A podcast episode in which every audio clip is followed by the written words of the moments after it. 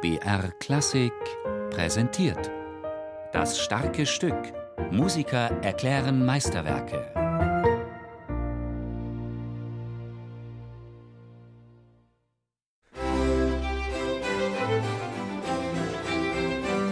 Ich glaube, jeder Cembalist hat natürlich eine Aufgabe vor sich mit diesem Werk, aber jeder hat auch einen großen Spaß eigentlich, das zu spielen, weil es herausfordernd ist. Man spielt es auch sicher bei jedem kurz etwas anders.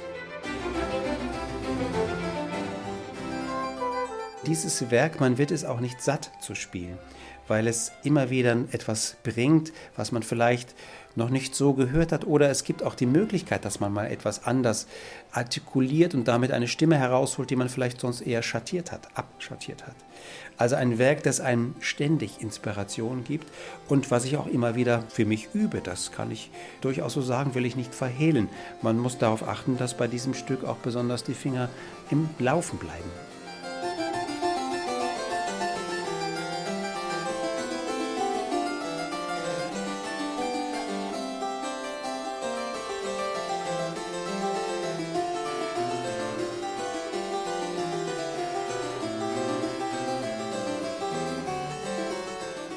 Für den Cembalisten Gerald Hambitzer ist das fünfte brandenburgische Konzert nicht nur ein wichtiges, sondern auch ein schicksalhaftes Werk.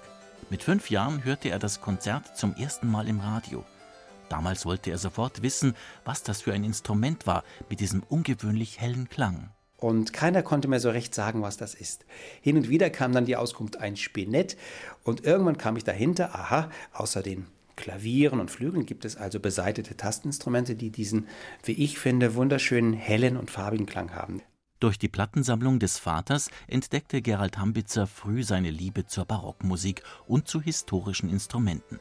Bald stand fest, er wollte Cembalist werden. Und dann ging das Theater erst los. Dann musste man erstmal Geld zusammenkratzen, um so ein Instrument überhaupt sich leisten zu können und so weiter. Und meine Eltern haben das unterstützt, haben mitgeholfen natürlich auch kritisch begleitet. Das Musikerleben hat ja Höhen und Tiefen.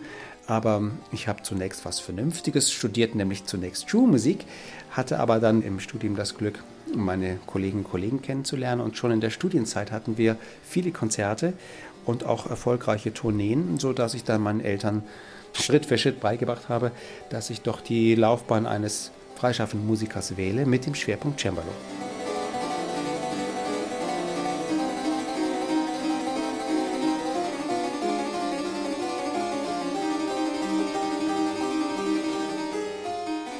Von allen sechs brandenburgischen Konzerten ist das fünfte wohl das am meisten zukunftsweisende. Es heißt, den virtuosen Part habe Bach sich selbst zugedacht. Sehr wahrscheinlich, dass ihn der Kauf eines neuen Cembalos 1719 in Berlin zu dieser Komposition inspiriert hatte. Aber nicht nur der Cembalo-Part war für die damaligen Zeiten ungewöhnlich kompliziert. Innerhalb der Modulationsweise ist es außergewöhnlich und spektakulär. Und das ist doch auch etwas, wovon sich Bach ausgesprochen unterscheidet von anderen Komponisten, dass er sehr, sehr kühn war in dem Durchschreiten der entfernten Tonarten, die man damals zum Teil auch vermieden hat. Da war das Prinzip, dass bestimmte Tonarten, die oft vorkommen, relativ warm klingen, aber die entfernten Tonarten mit vermehrten Vorzeichen eine gewisse Schärfe haben. Der Hintergrund ist ein physikalischer, aber musikalisch kann man das als zunehmende Spannung hören.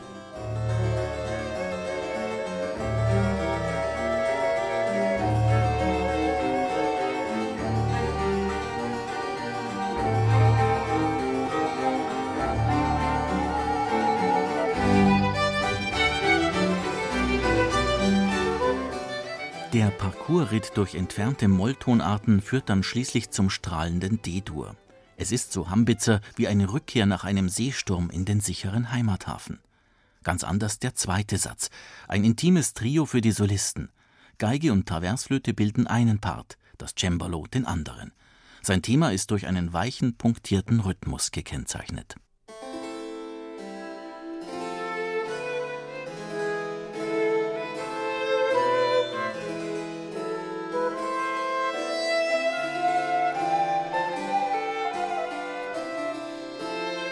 Für mich ist es mehr ein melancholisches Erzählen und bestimmte Dinge vielleicht nochmal aus einer Perspektive sehen, die man hat, zum Beispiel, wenn man einige Lebensjahre auf dem Buckel hat. Und eine Melancholie, Sie ist nicht bodenlos, die Melancholie, also in dem Sinne kein trauriges Stück, aber es ist ein sehr ernster, gefasster und eben, wie ich finde, melancholischer Charakter. Innerhalb dessen, wie immer bei Bach, eine wunderbare, kunstvolle Verwebung der einzelnen Stimmen.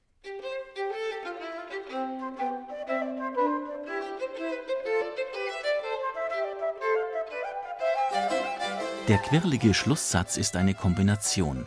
Hier kreuzt Bach die für das Barock-Solokonzert so typische Ritornellform mit der Idee der Fuge. An sich sind Flöte und Violine die Solisten, doch das Cembalo gibt sich auch in diesem Satz nicht mit der Rolle des Begleitinstruments zufrieden. Das ist zwar dann durch die Streiche etwas zugedeckt, aber auch hier kommt der Cembalist durchaus sehr in Arbeit. Es gibt komplizierte Läufe in der rechten, aber auch in der linken Hand. Also Bach nutzt alle Möglichkeiten, dort auch nochmal eine Polyphonie anzubauen.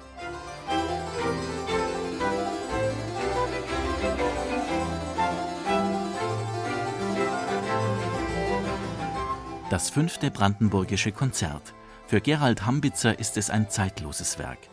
Jedes Mal ist die Begegnung mit dem Stück ein bewegender Moment für den Cembalisten. Wenn es ein guter Abend ist, dann kommt man, wenn ich das sagen darf, nahezu in einen Rausch, selbst wenn man das Stück schon hundertmal gespielt hat. Das ist doch was Fantastisches.